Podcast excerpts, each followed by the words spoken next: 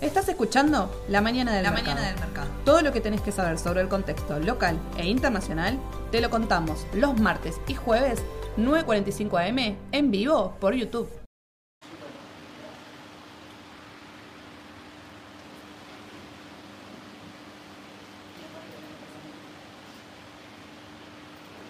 Hola a todos, muy buenos días, ¿cómo les va? Bienvenidos a la mañana del mercado. Mauricio, ¿cómo va? Bien, todo bien, por suerte. Bien, con calor. Calor, sí, sí. Los que no salieron de su casa y están con el aire acondicionado, sepan que la ciudad está No, no, no. que arde. Mucho tráfico, ya febrero, es como que se terminaron las vacaciones. Sí, va a haber marcha encima, va a haber cortes. Ah, sí, va a haber todo. Va a haber privado. Bueno, ya somos un noticiero, ahí les contamos todo el tráfico, el clima, todo. Sí. Bueno, escúchenme, tenemos un montón de noticias de Argentina. Vamos a enfocarnos en Argentina porque el tema está que arde en general, no solo la temperatura, sino vamos a hablar un poco de lo que está pasando con la inflación.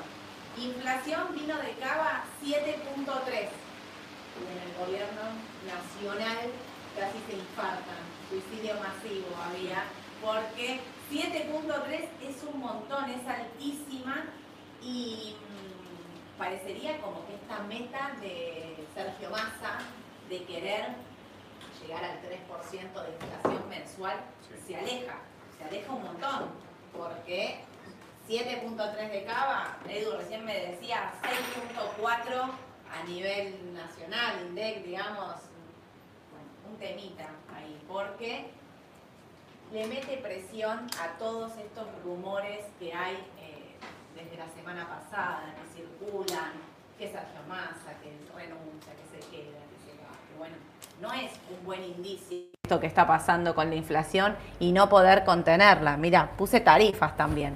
¿Por qué?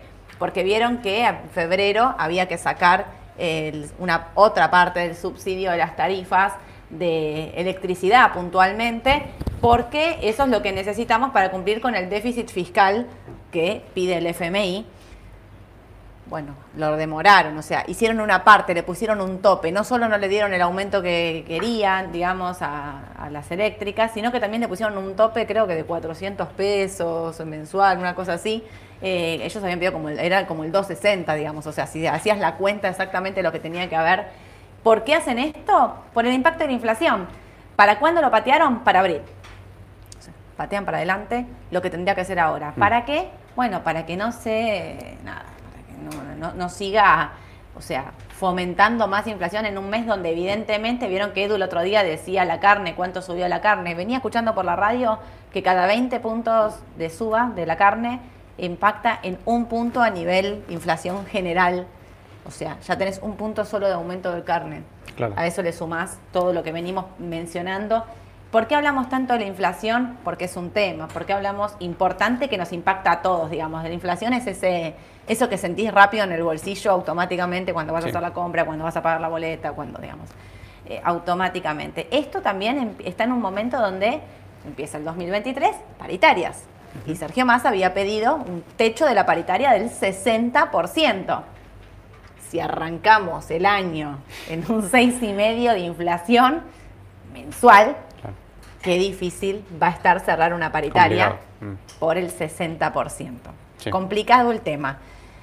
Yo creo que todo tiene que ver con todo y ahí en el medio están los bonos con ser, está esta deuda toda indexada, ¿no? Entonces, ¿qué tema? Cada vez que sube la inflación se genera más deuda porque todo lo que paga por ser genera más intereses Exacto.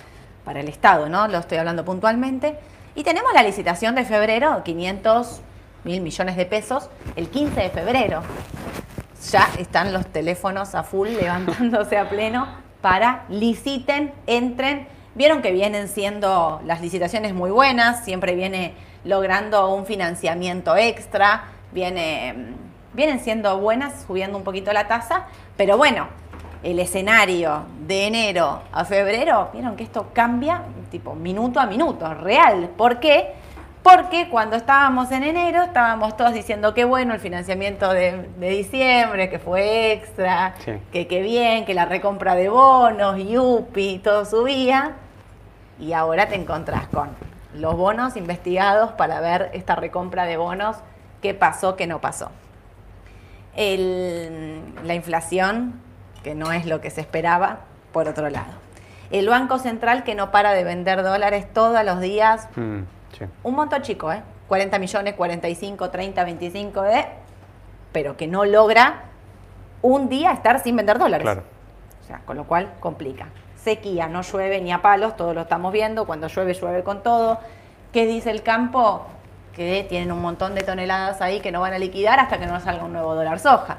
Ese nuevo dólar soja, como siempre sabemos, hace que ingresen reservas al Banco Central, pero a su vez se genera un, gasto del Estado, un déficit. ¿Por qué? Porque alguien tiene que cubrir esa cuota en el medio de, no sé, si tenés un dólar oficial a 190 y estás cobrando, estás liquidando un dólar a 220, 230, esa brecha, esa diferencia, la pone el Tesoro en este caso. Así que, y en el medio está el FMI. Está acá, llegó a Argentina. en el medio de todo esto lindo que está pasando, viene el FMI para controlar, para ponernos de acuerdo en cerrar el 2022 y fijar las nuevas metas del 2023, que obviamente ya estaban estipuladas, pero que el gobierno, todo este escenario, obviamente está diciendo, cambiémosla porque la meta de inflación no la vamos a llegar, cambiémosla porque la meta del déficit está complicada, fíjense, lo de la tarifa refleja directamente en el FMI. ¿Por qué? Porque ese era un pedido estricto del FMI de que se terminen los subsidios. Eso no está ocurriendo y no solo no está ocurriendo, sino que lo estamos pateando por la inflación. Bueno, está todo entrelazado y está todo muy mezclado. Y en el medio de todo esto tenemos el tema de los bonos que Mauro aparte me trajo para, Sí. para analizar, para que me Sí. digas qué es lo que pasa. Pero vieron que venían diciendo, veníamos diciendo la L, voy a hablar siempre del mismo, 32 y medio, eh, 33 que era un buen número, que si lo pasaba podía ir a buscar los 41. Bueno, intentó, intentó dos, tres, cuatro veces, no pudo, empieza, empieza a bajar. ¿Empieza a bajar de la nada? No, no empieza a bajar de la nada. Y acá voy a hacer referencia a, algo que, un comentario que me dejaron el otro día, que lo tomo, lo tomo eh, constructivamente. Eh, alguien nos puso una cosa como eh, que estaba bueno en lo que hacíamos a la mañana, pero el tema de la política y que, ¿por qué decíamos nosotros que, como que éramos muy partidarios, ¿no? Yo, si esa fue lo que se leyó o lo que se escuchó el otro día, eh, que hablábamos con Edu, pido disculpas porque no era lo que queríamos hacer. Al contrario, siempre estamos intentando y hablando con ustedes eh, esta cuestión de analicemos en frío, lo más en frío que podamos, porque todos, a alguien nos gusta más uno, otro, un candidato, una política, esto, el otro. Intentemos ser lo más frío que podamos en el momento de nuestras inversiones. Cuando nosotros con Edu nos referimos a que el mercado ve que un cambio de política económica puede ser beneficioso para el mercado, para el Merval, en realidad lo que estamos haciendo es un análisis mirando para atrás. ¿Qué fue lo que pasó allá por el 2015? Creo que lo pusiste, ¿no? Sí. 2015, 2016. Durante todo el gobierno de Macri, del 16 al 18, mira, el 16 dos al años. 18. Esta es la presidencia de Mauricio Macri. ¿Sí? Miren, acá cuando gana, acá baja un poquito en el 2015. Si esto yo lo agrando y lo miran más eh, tipo diariamente, Mm. diariamente el, el Merval 2015, 2016, en octubre, cuando hay, va el balotage, entre la, entre la elección nacional y el balotage, el Merval vuela, vuela. Los que estaban en el mercado saben perfectamente de lo que les estoy hablando. No había un papel que no subiera. Todos los días subía. El panel general todos los días subía. Subía Auso, Caput, bueno, subían todas las empresas aparte relacionadas a la persona que estaba peleando la presidencia. El mercado es muy chico y la política se mezcla muchísimo acá. Y a partir gana, y cuando gana Mauricio Macri es como, di- dicen todos, compra con el rumor, vende con la noticia, baja el mercado, las primeras semanas baja, incluso baja y hace una corrección importante para tomar fuerza, toma un envión y del 2016 al 2018 no para de subir, no para de subir. Llegamos a los 1.800 puntos del Merval en un máximo histórico, con las empresas financiándose en dólares, la Argentina colocando deuda a 100 años eh, con legislación extranjera. Bueno, ya todos sabemos que eso por, por- porque no lo supieron manejar, porque tomaron decisiones de políticas económicas equivocadas, cada uno hará su análisis, todos sabemos cómo terminó eso. En el 2018 empieza a caer. ¿Por qué cae en el 2018? Porque caemos en el Fondo Monetario Internacional. Ahí está, eso te iba a decir. ¿Te acordás que en abril eh, comienza el tema del, bueno, el salto del tipo de cambio que se va de 20 a 40, ¿te acordás? Empieza todo el, el Sí, tema sí. de- del desarme de la bola de, en su de las momento, LEVAC. las En su claro. momento estábamos igual que ahora, tasa o dólar. Claro. A ver, la historia Exacto. se repite constantemente. En ese momento era LEVAC o dólar y estaban todos. Hacemos LEVAC, ponemos pesos Sí. de las letras de hoy, ¿eh? o sea, nada, nada nuevo.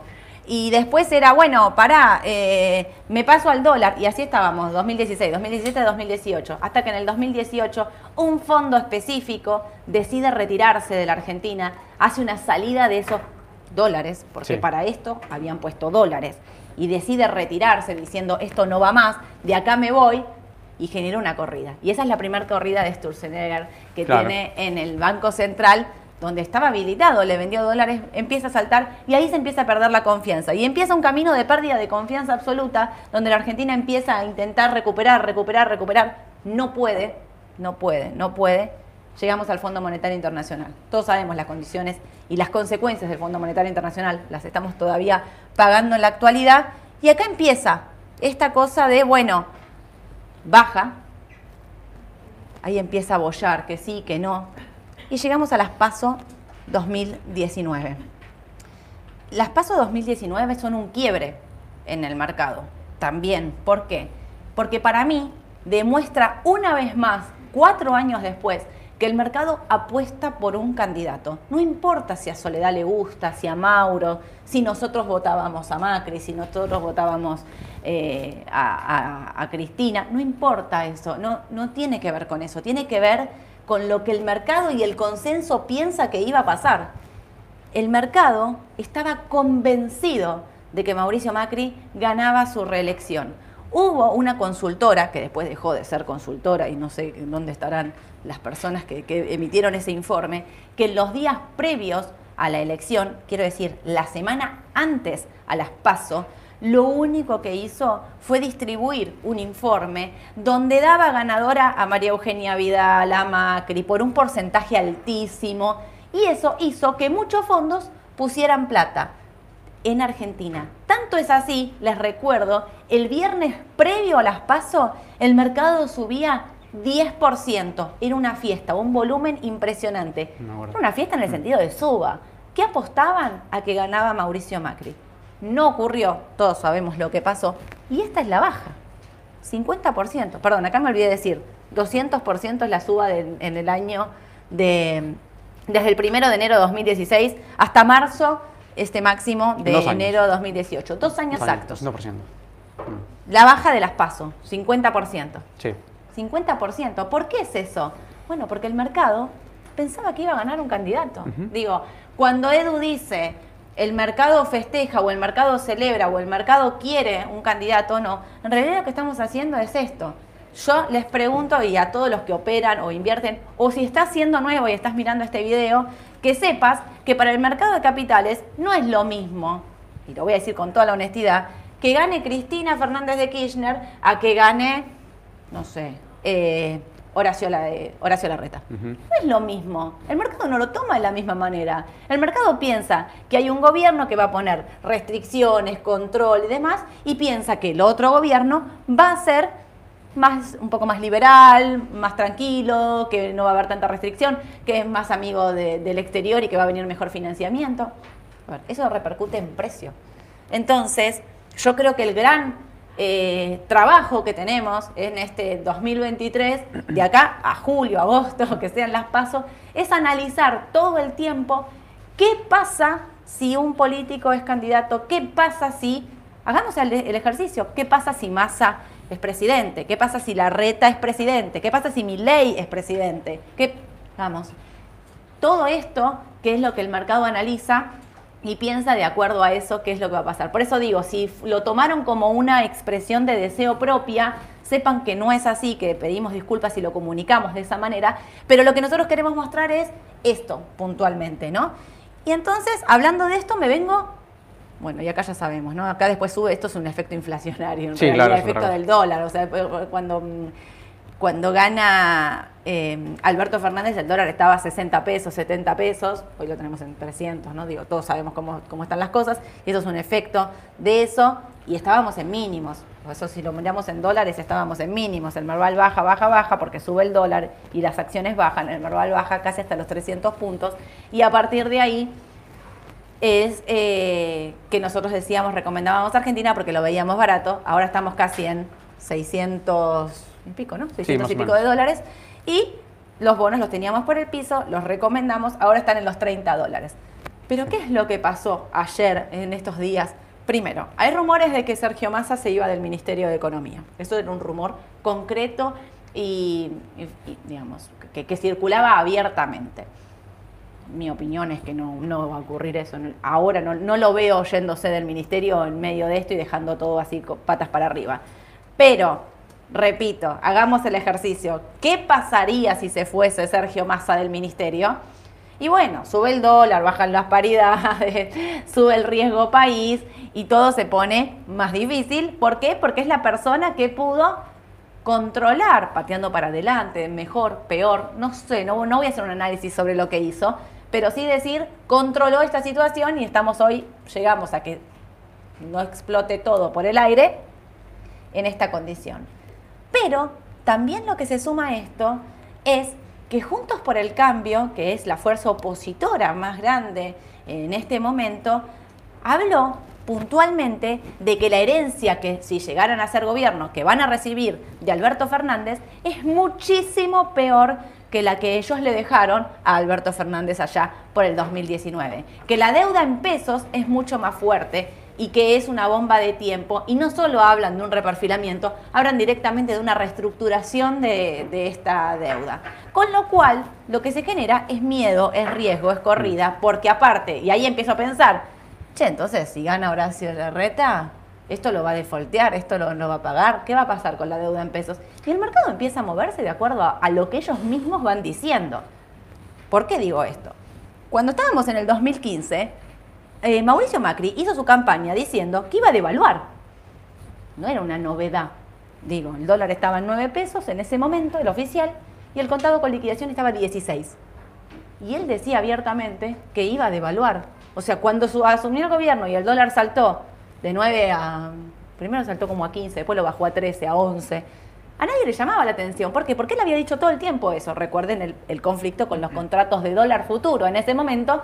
¿Por qué? Porque era algo de decir, bueno, compraste dólar futuro con alguien, con el próximo presidente, ya en ese momento había ganado, diciendo voy a devaluar. Entonces era como, como medio un chino. ¿Qué pasa con los bonos? Bueno, bajan. Bajan ¿por qué? Porque si entonces la fuerza opositora está diciendo que, eh, esto es un, que esto no lo va a poder pagar y que encima de todo habla, digamos, no nos olvidemos, Hernán Lacunza, después de las pasos, reperfila toda la deuda en dólares y en pesos. Sí. Reperfila las letras. Las letras en dólares no las paga y las terminan cobrando. en- En tiras, ¿te acordás?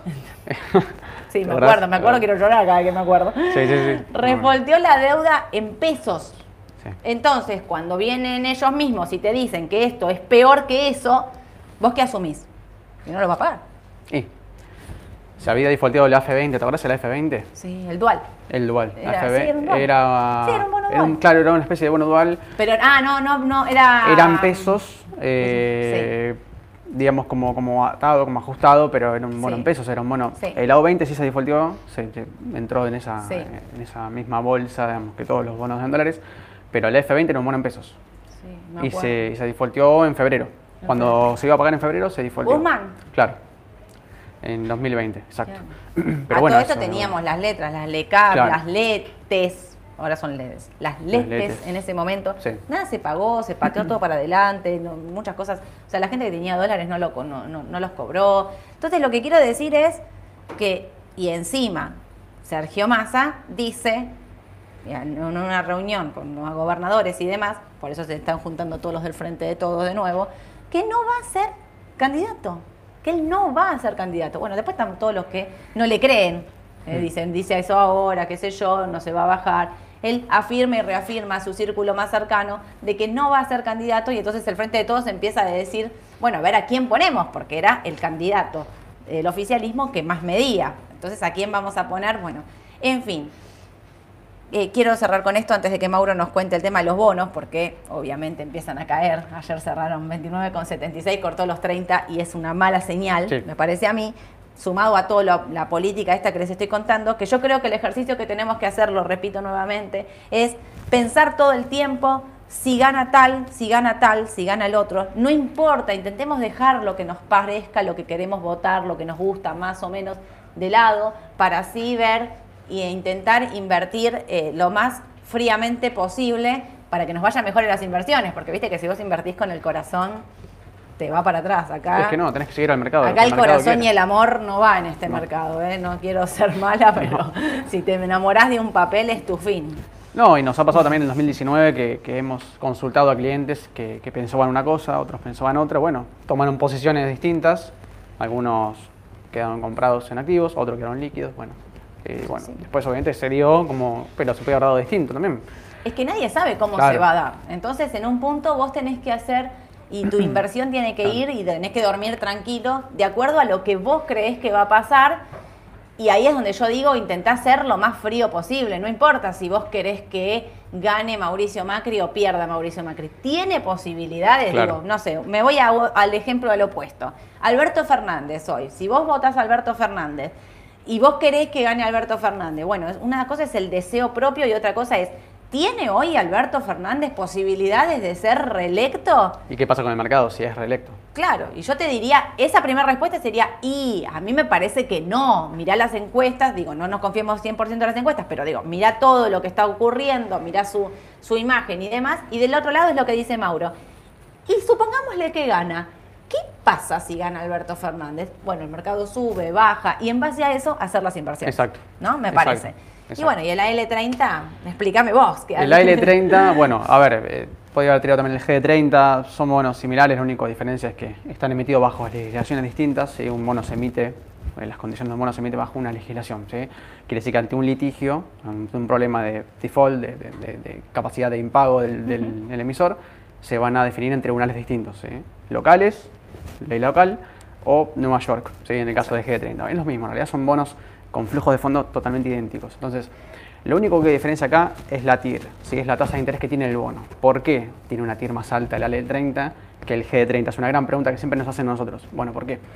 Porque el mercado asume, como vos decís, el mercado dice, bueno, le voy a pedir más rendimiento al bono más riesgoso, ¿sí? el bono que se define en legislaciones locales, con tribunales locales. Entonces, bueno, esa es la diferencia entre la TIR del AL30 y del G30. Por eso la paridad es más baja en el AL30 y ahora vamos a ver por qué, para que una explicación netamente matemática, por Obvio. qué la tasa de interés influye en el precio. Eh, bueno, el precio cerró por debajo de, de 30 de, de paridad, sí, había, había tocado, había, había 32 pasado los medio, 32, claro. 33, Casi. Exacto, la TIR volvió cerca de ¿Pasó? 37, sí, pasa, pasa, ahí está la TIR histórica. eh, Ya cómo empieza a subir. Exacto.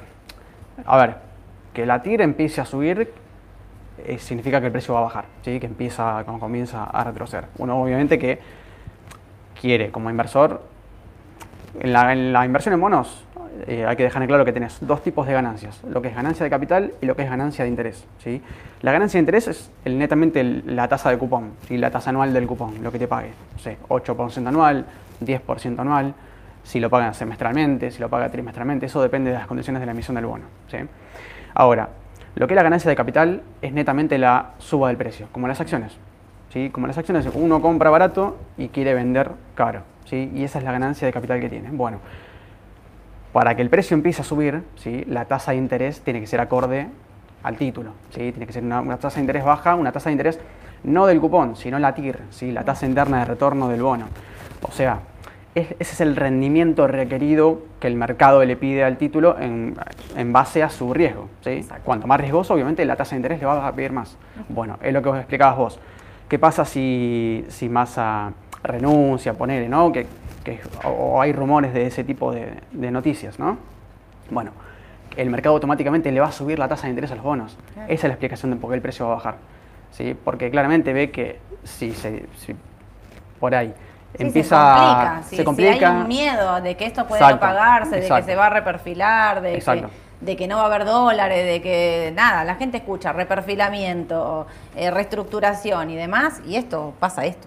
Sí, eh, es automático, el ¿no? mismo mercado te sube el rendimiento. Claro. Eh, el precio es un, si quieres pasarlo, el precio es una consecuencia de, bueno, ahora después lo vamos a ver, el tema es una fórmula simple. Flujo de fondos. Atentos al flujo de fondos porque al AL30 le quedan solamente dos pagos de intereses, ¿sí? sin amortizar. Las barras violetas son la amortización, o sea, la devolución del capital. Bien, eso influye después en el precio. ¿Por qué? Porque las paridades van a converger al 100%, siempre. Los bonos, a medida que van llegándose al vencimiento, las paridades convergen al 100%. ¿Por qué? Porque claramente cuando se acercas a- te acercas al vencimiento del bono, el mercado descuenta que vos no lo vas a defaultear. Entonces el precio sube y la tasa de interés baja. ¿sí? Ahora, ¿cómo influye la amortización, la devolución de la amortización del capital en el bono? Bueno, en el inversor, el que tiene, el tenedor del bono. Bueno, en el valor técnico. ¿sí? El valor técnico es clave para definir, eh, digamos, el desarrollo del bono en lo que le queda de vida, ¿sí? en lo que le queda de lo que se llama maturity. Sí. ¿bien? La- la- hasta el 2030, que sería el vencimiento. ¿sí? Comienza a devolver capital en 2024 y eso va a influir en las paridades, va a influir obviamente en la tasa de interés claramente, va a depender obviamente de las condiciones. Pero lo importante acá es que el residual va a, ir, va a empezar a mermar, ¿sí? va a empezar a, a quedar porque el residual es el, si quieres pasar, acá hay una fórmula después. Ah, bueno, este es el es el histórico del histórico. precio. Espera, ¿eh? Eh, Acá está. Acá, bien.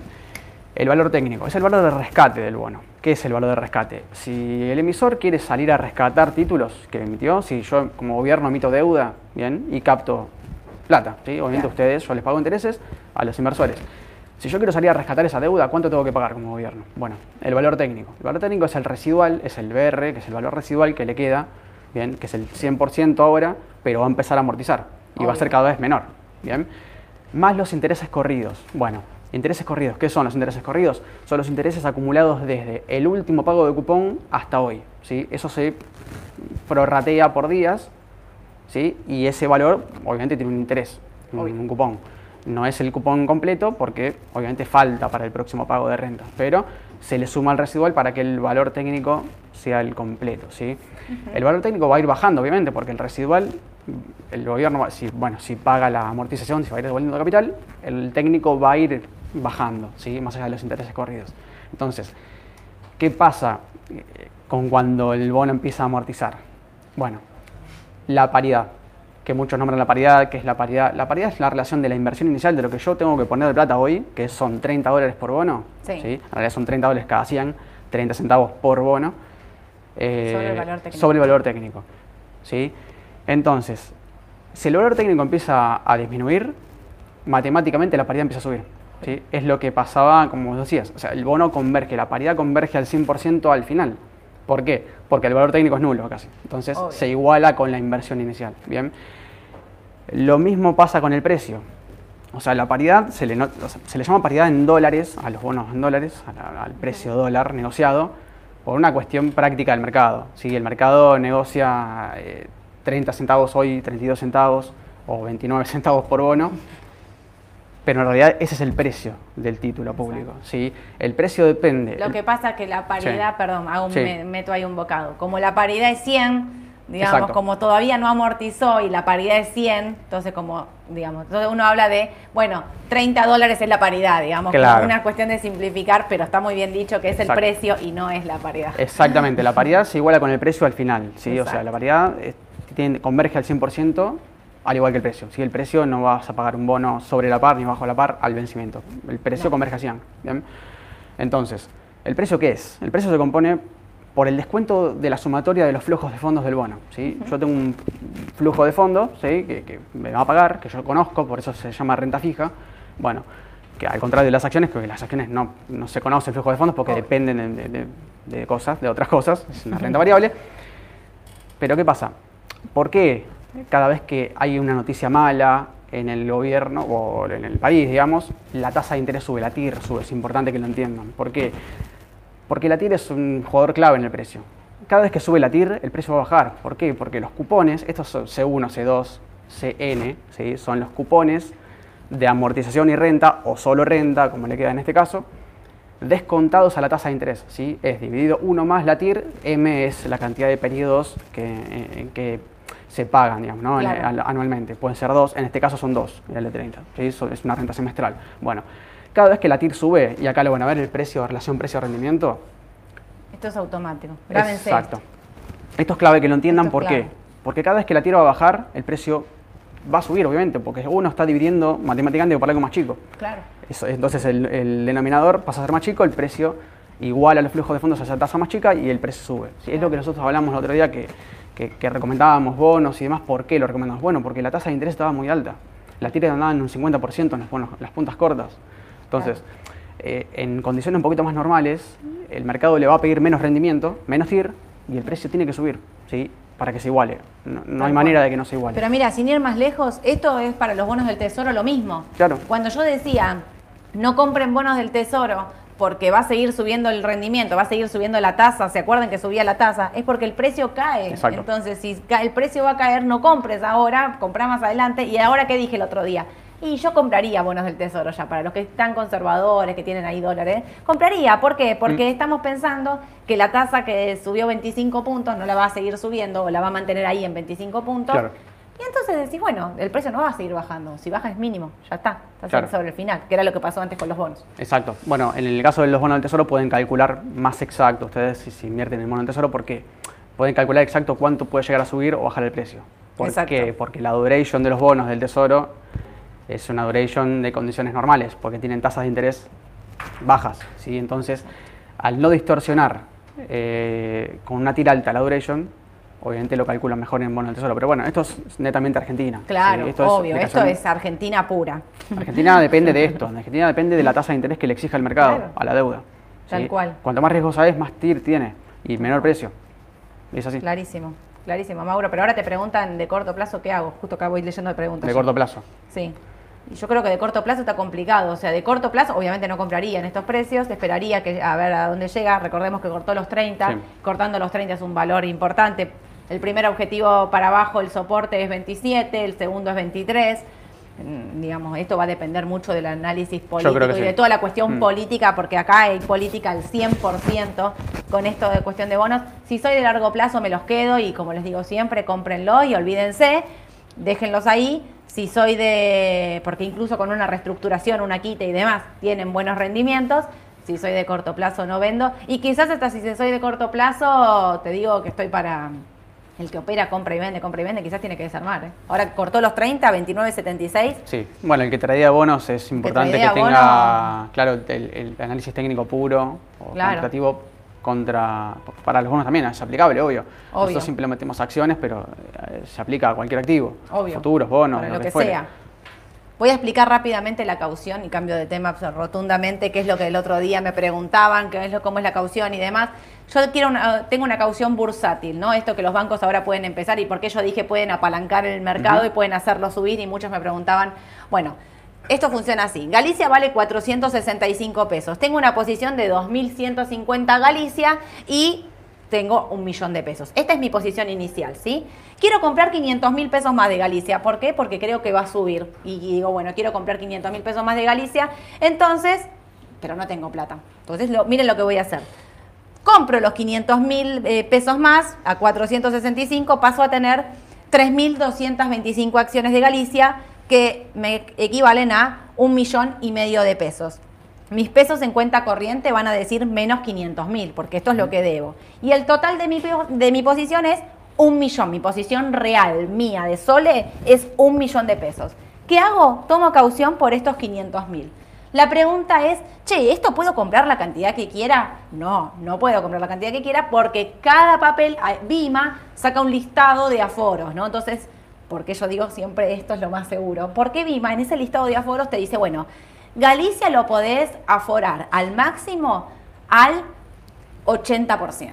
Eh, entonces tenés lista 1 los más seguros, lista 2, no sé, si agarras un papel de lista 3 te lo debe aforar al 20-25%, que es lo menos. Los CDR lo mismo. Entonces, vos decís, bueno, si yo hago los pesos en cuenta corriente dividido el total de la posición, me da el aforo de mi cuenta. El aforo de mi cuenta en este, en este caso es del 33%. Acá empieza el tema de la caución. ¿Hasta dónde me aforo? ¿Hasta dónde no me aforo? Bueno, hay una cuestión de riesgo acá también. Más te aforas, más riesgo es. Porque, digamos, vos estás apalancado Esto es estar apalancado en la compra de un activo. Entonces, si yo digo, bueno, a ver, yo como Raba, ¿qué te voy a decir? Los clientes de Raba lo saben perfectamente. No te pases del 40, te dejo llegar hasta el 50, así como un montón. No te pases del 50 porque Raba no te va a dejar. A pesar de que el mercado tiene más aforo. Es una cuestión de cuidar la comitente, de que no. Vamos, es una cuestión de riesgo, ¿sí? Y entonces acá es donde decís, bueno, y por esta caución, por estos 500 mil pesos, tomo caución. Ahora les voy a mostrar cómo. Pero tengo otro ejemplo también. Tengo el mismo escenario, qué sé yo, pero yo estos 500 mil pesos no los quiero comprar eh, en Galicia. Necesito 500 mil pesos. Puse Galicia y ahora les voy a decir otra cosa. Mi nueva posición es la siguiente. Tengo 2.150, un millón, pesos de cuenta corriente, menos 500 mil. El total de mi posición es 500 mil, porque 500 mil los retiré. Y entonces el aforo de la cuenta me da 500 mil, eh, el 50%. ¿Por qué sube el riesgo? Porque tengo menos papeles. ¿sí? El aforo es más alto en este caso porque esos 500 mil pesos los retiré. Esto es importante. ¿Saben qué hacen esto? No con Galicia, pero acá en donde dice Galicia, bonos del Tesoro de Estados Unidos.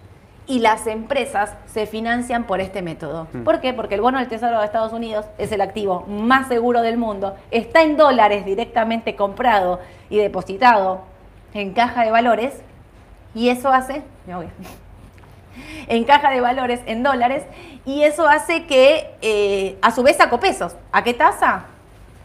Miren, la tasa de caución, estos son los cierres de ayer, están un poco, vieron que queda ahí como medio desarbitrado sobre el cierre, pero es para que vean las, las, eh, las tasas.